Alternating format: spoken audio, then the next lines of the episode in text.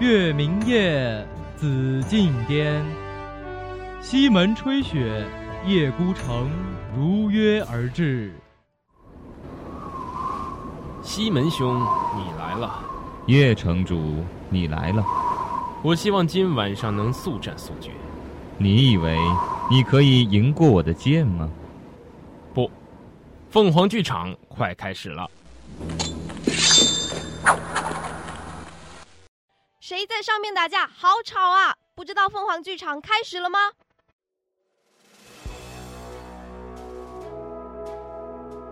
凤凰剧场，绝不雷同的开幕落幕。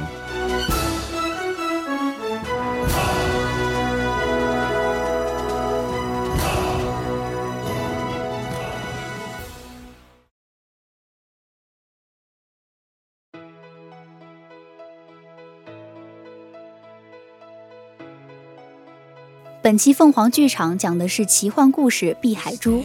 某心比天大的精灵厌倦了龙宫里暗无天日的生活，偷偷溜到人间玩了三百年。虽然人间花样不多，虽然总有刁民想害朕，虽然龙太子一直想让他回东海，好吧，只要龙太子那双温柔的眼睛眨两下，他就彻底没辙了。尽管曾在黑暗中度过漫长的岁月，可毕竟你一直都在呀，未来的日子也会因为你而令人期待吧。所以这是个甜饼故事，打破只写悲剧的惯例。希望大家能在五二零来临之前，用甜蜜的蛋糕抵挡狗粮的风暴。哎，你在看什么？嗯，童话，《海的女儿》。讲的是什么呀？一个有点悲伤的故事。他回答完女孩的问题，继续埋头读书，睫毛垂下一闪一闪的。在深紫色的眸子上打了一道阴影。女孩抽出她手中的书，放到一边，眼含笑意地望着他。这个故事我读过。小美人鱼为了成全心爱的人，化成了泡沫。他靠近青年，并弯下腰，轻轻环住了他，下巴亲昵地蹭在他的肩膀上。但幸好我们没有。青年齐腰的黑发被女孩轻轻梳理着，他摸摸女孩的头顶，让她整个人靠在自己的怀里。迎着晨曦，微眯双眼，金色的阳光在眸子里流转，显得那双眼睛无比纯净。两个人就窝在沙发上，透过一整道玻璃墙望着汹涌的海浪。已经过去好多年了，今天我们打算讲讲自己的故事。毕竟古老的记忆，一味尘封也不会发光。如果大家感到难以置信也没关系，我们的经历的确少见。总之，今天讲出来给大家听听，还是希望大家喜欢。如果你想知道那一段过往流年，就让思绪穿过千年的岁月，刻着那片歌声，追随点点萤火，打破海面流淌的缥缈幽光，紧跟鲛人涕下的泪珠一同下沉，穿过一片黑暗继续前进，直到你的眼前明亮又斑斓起来。当你看到一扇水晶的大门时，走进去，轻轻的，我们的故事就在那里开始。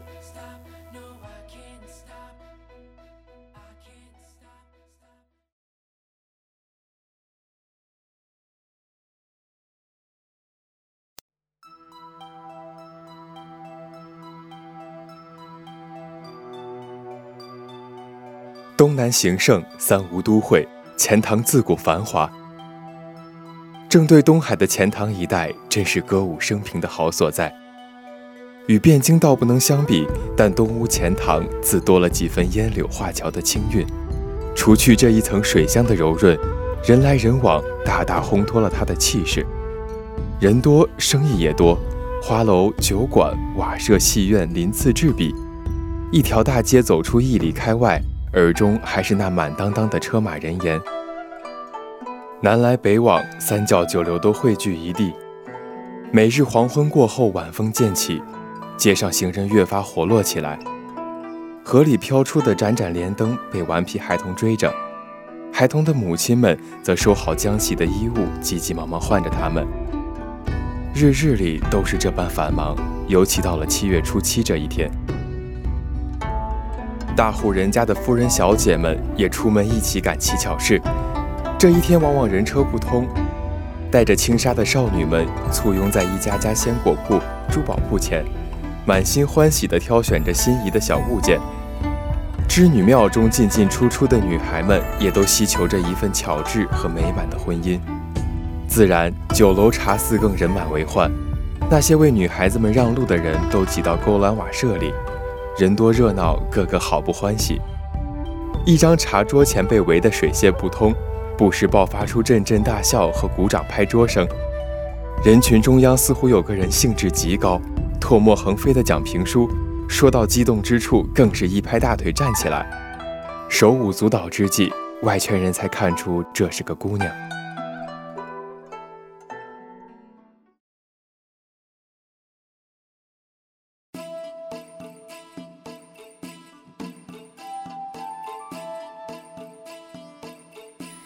姑娘扮相特别，墨色长发高高竖起，与男子无异。一身冰蓝色窄袖绸袍衬得她无比干净。再看那张脸，望上去只觉神色柔和，眉眼看着多温顺，可一开口便滔滔不绝，大有玄和之势。整个人都被一股充裕的灵气裹挟着，连带话语都鲜活起来。在座的众人不仅被他讲的故事吸引，也被他漩涡般的气质吸引。总归过来的人都紧盯着他，目光随着他口中的故事起伏闪烁。这会儿人群中又爆发出一阵喝彩声，其中还有不少惊叹之语。这姑娘看众人神情起伏，好不得意，又好像有点累了似的，坐下喝了口茶。哎，那照你这么说，那东海三太子还是个英明神武的人物喽？可不嘛，我亲，我祖上亲眼看见的。三太子以一己之身对抗十万妖魔，整整三天血战，他眼都没眨一下。天哪，哇，这是何等的修为啊！说的就是嘛。小二，这茶都凉了。小二，换一壶来。来来来，咱接着说，这三太子的故事啊，可多着呢。冷不丁，他的肩膀被人拍了一下。哎，小二这么快啊？靠近茶桌的地方站着一个人。一身月华白练的道袍，纤尘不染，伸出的手指上亮在半空中，没有收回。这人身量很高，姑娘猛一回头，目光直到他胸口，收回碰壁的目光向上看，又是一张线条柔和的脸，一双目光灼灼的眼和一盏白玉天冠。怎么，怎么会？但很快，新挤进来的人就又围了一大圈儿。刚才那个身影也闪出了人群，姑娘僵了一僵，转脸又是满面的笑，冲着里外三圈的听众道：“各位乡亲父老，咱今天茶钱书钱都赚回本了，故事总得留点悬念，下个月一定来给大家讲完这龙三太子的故事。”他话音一落，人群立刻沸腾起来，大家正听得起劲儿，都不甘心就这样放他走，可他只是连连作揖，跟大家点头赔不是。一溜烟就窜出重重人群，奔着东边去了。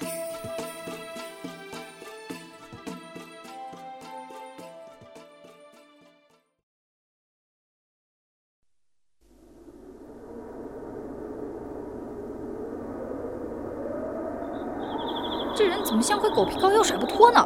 还真一路从汴京追过来，还来。姑娘神色匆匆，这是往哪里去啊？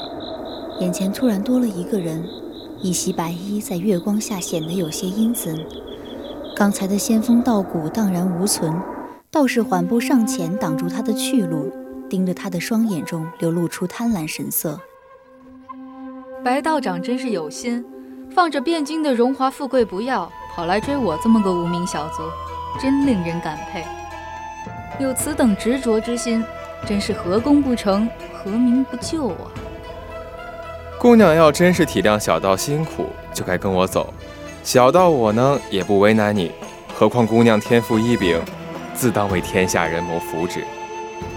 道士抬起刚才拍过他的那只手，指尖泛起点点蓝光。你看这灵火，这种程度的冰蓝色真是世间罕有。还说自己是无名小卒，姑娘也太谦虚了吧？哼，恬不知耻。身为道士，也算是辱没你了。别以为我看不出你打什么主意，想要什么倒是敢直说啊！端看你有没有本事。我给过你机会了。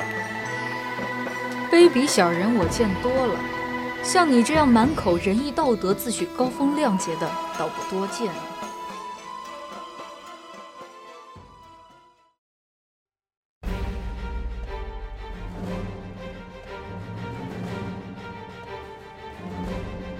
两个人静静对峙，海风裹挟着潮气涌动，道士的衣袍被风带着鼓动起来。下一刻，道士便彻底亮出獠牙，一派斯文的脸孔因复杂的神情狰狞起来，最后通通化成一道道符咒和禁制，落雨般打向他。他一边招架道士的进攻，一边不咸不淡道：“好一个为国为民的白道长！”你师傅知道你私藏丹药有高价转手的买卖吗？嗯，我猜皇上也不知道。你上次进献的宝物是你灭一族的山精后抢来的。为了荣华富贵，还有什么是你不能做的？仅仅是让我知道的龌龊事儿，就足够你人头落地了。我说白无常，你何苦招惹我？让了你三年还不够，非要闹个鱼死网破吗？区区灵物竟敢在本道面前示威！留你不得了！这位唤作白无常的道士下手愈发狠辣，明显是恼羞成怒了。而对方只守不攻，更让他认定自己一定会赢。只要能夺下这人一身灵力，长生不死指日可待。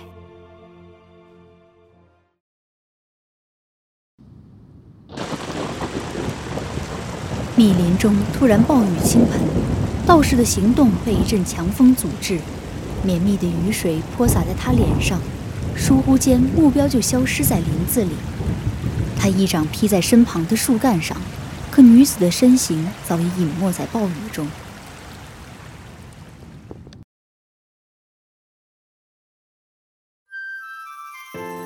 三太子，我在。刚才的雨是你下的？不然还有谁？你可真是及时雨，来晚点儿我就被那道士抓走炼药去了。出来玩一趟怎么这么多麻烦？一身冰蓝色的姑娘正和一位面色沉静的青年一并行走。青年一身黑袍，样式极为简单，简单到隐约能判断出哪里是袖口，哪里是领口，其余地方只管连成一片。他一双深邃的紫色眼眸很专注地盯着路面。时不时拨开路上一些枝杈，但总是不怎么说话。偶尔会侧过头看看这位姑娘，也是很温和，不说什么。怎么样，人间这一遭，你可心满意足？那当然了，好吃的好玩的都多，人多故事也多。那和东海水晶宫相比呢？姑娘顿了一下，目光闪烁。三太子，我不能就这么回去。说来说去，他还是不愿意回东海。你也看到了，那个道士他沾过我的灵光。如果我就这么回去了，他一定会追到东海的。你在人间三百年，见过形形色色的人和事，却还是如此留恋吗？果然，你还是老样子，什么都瞒不过。我在人间只有三百年，可从我有记忆到现在，一千五百年的时光里，都在龙宫的宝库中蒙尘。三太子，你告诉我，如果你没有发现我，那这统共一千八百年，我是否都要在匣中度过？水晶宫是个大笼子，珠宝库是个大笼子，玉匣也一样，无论大小，都足以困住我。人间代代更迭也没什么花样，可这里没有任何能困得住我的东西。他说完后，静静与龙太子对视。似乎用很柔和的方式表达着自己坚定的意图。唉，且先由着你吧。但是说好了，玩够了就赶紧回来。东海龙珠离开龙宫太久，会产生异变的。哎，太子你最好了，我就知道你不会拦着我的。三太子挡下他手舞足蹈的疯模样，很认真地对他说：“玩可以。”但一定要有分寸。最近杂事很多，我可不能像今天一样随时护着你。那个道士手下不干不净的事情太多，料理不了还是回来。好，太子放心吧。龙三太子只能无奈放行。他伸出手触了触女孩的额头，脸上不自觉浮现很温柔的笑。玲珑，万事当心。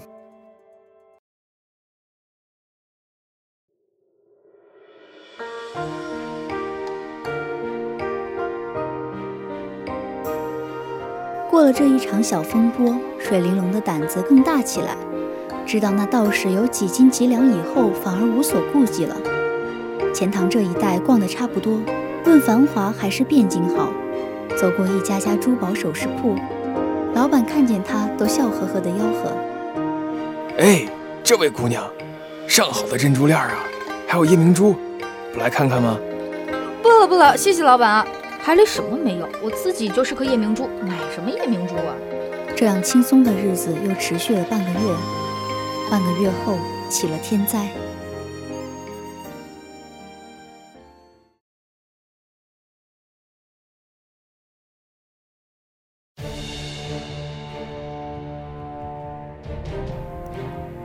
江水上游洪灾泛滥，到下游这里水量暴涨，海面也乌云密布，万里不透阳光，海浪翻滚起来，大有吞天之势。近海的渔民纷纷折返。可还是有几艘渔船就翻在了浪涛中。这是怎么了？龙王为什么不控水呢？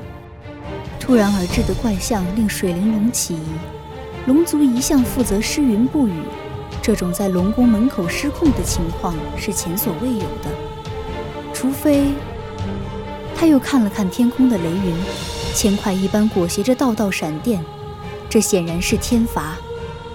难道？不好了！我得赶紧找到三太子。找谁？你说的可是东海龙三太子？正在水玲珑陷入焦急之际，那个道士的声音又冷不丁刺了过来。他回头就看到这人依旧一尘不染的样子，神情带着暗恨。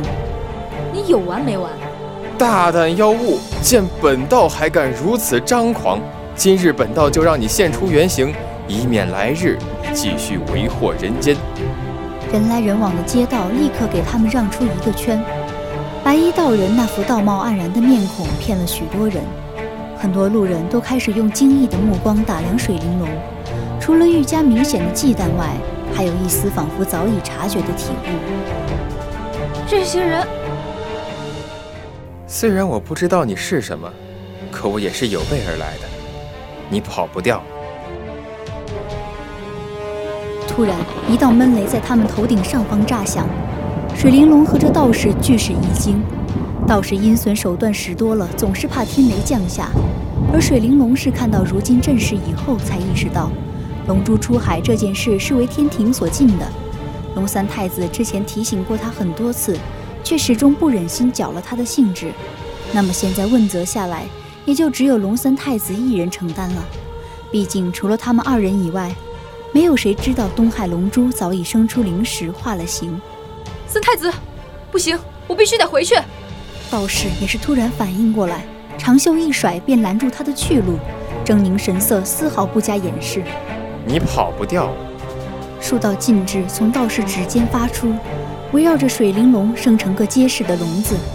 这些禁制是道士用之前从他身上偷来的灵力打出的，水玲珑根本无法逃脱。别动，放开他！疏忽，一道身影从云层闪过，落在二人面前。三太子手持一柄龙骨刃抵在道士颈窝前，道士仍不甘心，试图绝地反击，却被三太子一掌震晕了过去。束缚水玲珑的结界也消失了。三太子，我现在就和你回去。我要是知道会惹出这么大的祸，打死我也不跑出来了。水玲珑根本顾不上其他。几乎哭着跑到他身边。没事的，你别急。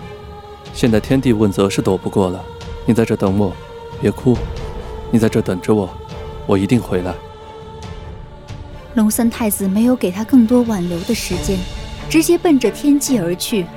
在东海的入海口，距离钱塘很远的水域中央，迎来了滚滚雷鸣。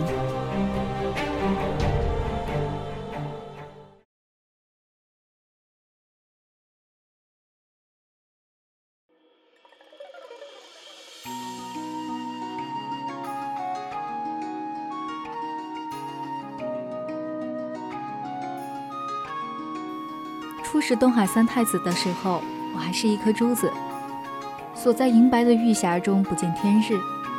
我以为世界不过如此，没有晨昏，也没有花香，水底只有一片幽寂。可有一天，世界突然明亮起来，我看到一双深紫色的眼睛，那是我在这世上看到的第一双眼睛。那片紫色很温柔，蕴藏着海底的水流，感觉很安全。再后来，根本不知道过了多久，时不时关着我的匣子就会被打开，那双眼睛都会来看我。再后来，我能和他交流了，也许已经过了一千年，或者一千五百年。总之，在水晶宫里，只有这一个地方黑漆漆的。再后来，我彻底获得灵石，以一缕魂灵的状态脱离玉匣。穿过水晶宫的宫门，一路向上，想要穿透海底最深的黑暗，去看看最上面的光。那双眼睛发现了我，但没有阻拦。当我冲破水面，进入东海上方的空气中，才知道原来世界不止水晶宫那一种模样。再往后，我就玩了三百年。我看着很多小孩出生、长大、变老。三百年对人而言真的不短，太多事情都在变化。可他，后来我才知道他是龙三太子，从未离我而去。看来人和龙就是不一样吧。这就是我们从相识到现在的全过程，很简单，没有任何所谓的缘由，我就是信任他。可能还是因为他的眼睛太好看了吧。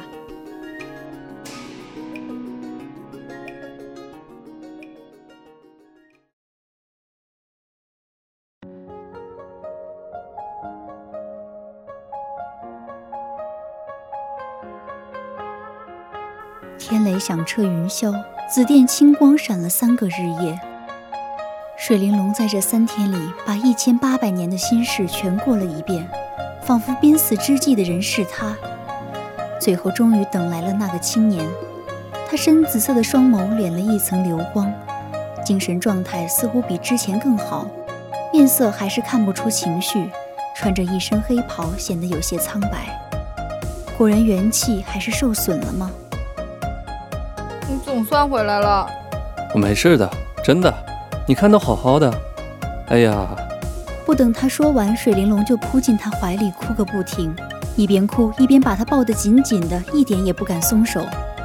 好了，你真的没受伤吗？放心吧，其实这也算我的结束。过了这三天的雷劫，我大概又能多活一千年了。啊，真的？是啊。还能多个一千多年吧？水玲珑突然激动起来，也就是说，他们还能继续像现在这样一起很久很久了。那我们的故事还能讲很久。三太子看着怀里这个姑娘突然冒傻气，觉得很好笑，但又舍不得打断她，只好揽着她轻轻的哄。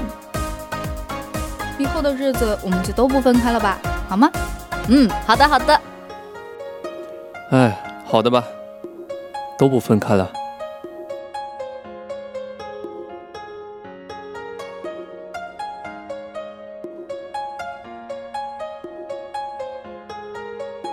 感谢大家的收听，今天的凤凰剧场之碧海珠到这里就要和大家说再见了。